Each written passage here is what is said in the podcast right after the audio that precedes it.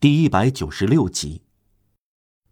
昂若拉代表革命的逻辑，在他旁边，恐怖费尔代表哲学。在革命的逻辑和革命的哲学之间，不同在于逻辑能做出战争的结论，而哲学只能导致和平。恐怖费尔补充并修正昂若拉，他没有那么高，却更宽。他希望把总体思想的广泛原则灌输到人们的头脑中。他常说：“革命，但要文明。”在陡峭的高山周围，他展开广阔的蓝色地平线。因此，在孔布菲尔的所有观点中有可以理解和切实可行的东西。孔布菲尔的革命比昂若拉的好理解。昂若拉表达了革命的神圣权利。而恐怖费尔表达的是自然的权利，前者与罗伯斯庇尔相联系，后者接近孔多塞。恐怖费尔对大众的生活比昂若拉体验要多。这两个年轻人若能青史留名，一个会是艺人，另一个会是闲人。昂若拉更有男子气概，恐怖费尔更有人情味儿。Almost it w a d 了，人和成年人。他们的细微差别确实就在这里。恐怖费尔由于天性纯洁而温和，正像昂若拉严厉。他喜欢“公民”这个词，但他更喜欢“人”这个词。他喜欢像西班牙人那样说 “hombre”，男子。他什么都看，上剧院，听公共课，从阿格拉那里知道光的极化，热衷于弗罗瓦圣伊莱尔的课。听他解释外颈动脉和内颈动脉的两种功能，一个管面部，一个管脑子。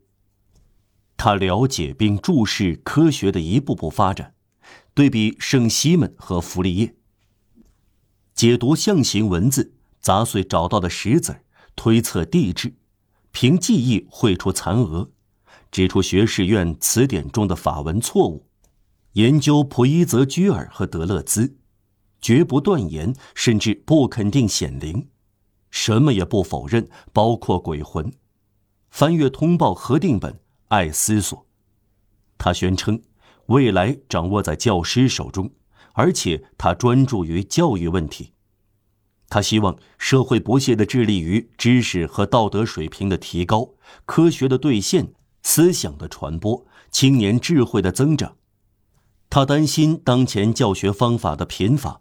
文学观点有于所谓古典的两三个世纪而显得单薄，官方学究的专断教条、经院的偏见和陈规，这一切最终把我们的学校变成牡蛎的人工培植场。他学识渊博，讲究语言纯粹精确，懂得多种科技，刻苦钻研，同时善于思索，像他的朋友所说的，到了异想天开的程度。他相信所有这些梦想：铁路、无痛手术、暗示定影、电报、控制气球方向。另外，他并不畏惧迷信、专制和偏见在到处建造的反对人类的堡垒。有的人认为科学最终要扭转局面，他属于这种人。昂若拉是个领袖，恐怖菲尔是个向导。大家愿意跟随前者战斗，而与后者一起前进，并非恐怖费尔不能战斗，他并不拒绝同障碍肉搏，用武力进攻和爆破夺取。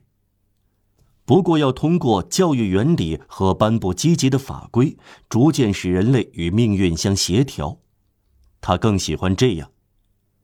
在两种光明中，他更倾向阳光普照，而不是点火。火灾无疑能照亮一片，但是为什么不等到日出呢？火山能照亮，可是黎明照得更亮。孔布菲尔也许更喜欢美的洁白，而不是崇高的光芒。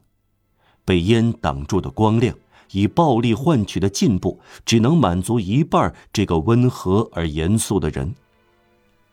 一个民族坠入真理中，像九三年那样，使他害怕。但停滞不前更令他讨厌，他感到那里有恶臭和死亡。总之，他更爱浪花而不是瘴气，他更爱急流而不是污水坑，更爱尼亚加拉瀑布而不是鹰山湖。概言之，他既不想休息，也不想匆促。正当他闹闹嚷嚷的朋友们很有骑士风度的爱上绝对、崇尚并呼唤辉煌的革命冒险时，恐怖费尔却倾向于让进步来行动。这是温和的进步，或许冷漠，但是纯洁；按部就班，可是无可指责；不愠不火，可是不可动摇。恐怖费尔宁肯跪下并双手合十。为了让未来纯洁无瑕的到来，绝不搅乱各民族向善的无限进展。必须让善清白无瑕。他不断的重复说：“确实，如果说革命的伟大就是凝视光辉夺目的理想，越过雷电飞往那里，爪中抓住血与火，那么进步的美就是白玉无瑕。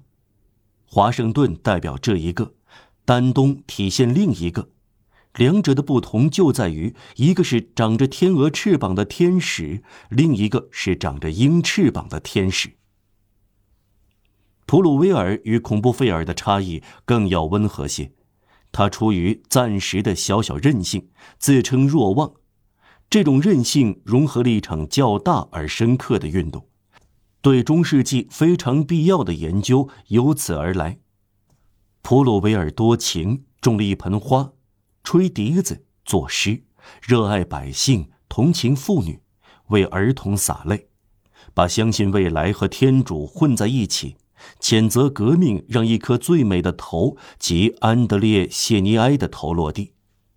他的声音平时很柔和，会突然变得雄壮有力。他是文人，非常博学，几乎是东方学家。尤其是他善良，他作诗喜欢恢宏。对于了解善良与伟大相通的人来说，这是再普通不过的事。他懂意大利文、拉丁文、希腊文和希伯来文。他这些学识只用来读四个诗人的作品：但丁、尤维纳利斯、埃斯库罗斯和以赛亚。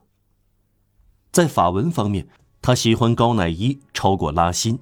喜欢多比涅超过高乃伊，他喜欢漫步在野燕麦和矢车菊的田野里，几乎同样关心云彩和事件。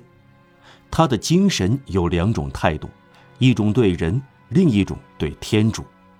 他研究或者静观，整个白天他钻研社会问题，工资、资本、信贷、婚姻、宗教、思想自由。爱好自由、教育、刑罚、贫困、结社、所有制、生产和分配，以黑暗覆盖住芸芸众生的底层之谜。晚上，他观察星球这些巨大的天体。他像昂若拉一样是富有的独生子。他说话柔声细气，低垂着头，耷拉眼睛，局促不安的微笑，很不自在。样子笨拙，动辄脸红，非常腼腆，同时却英勇无畏。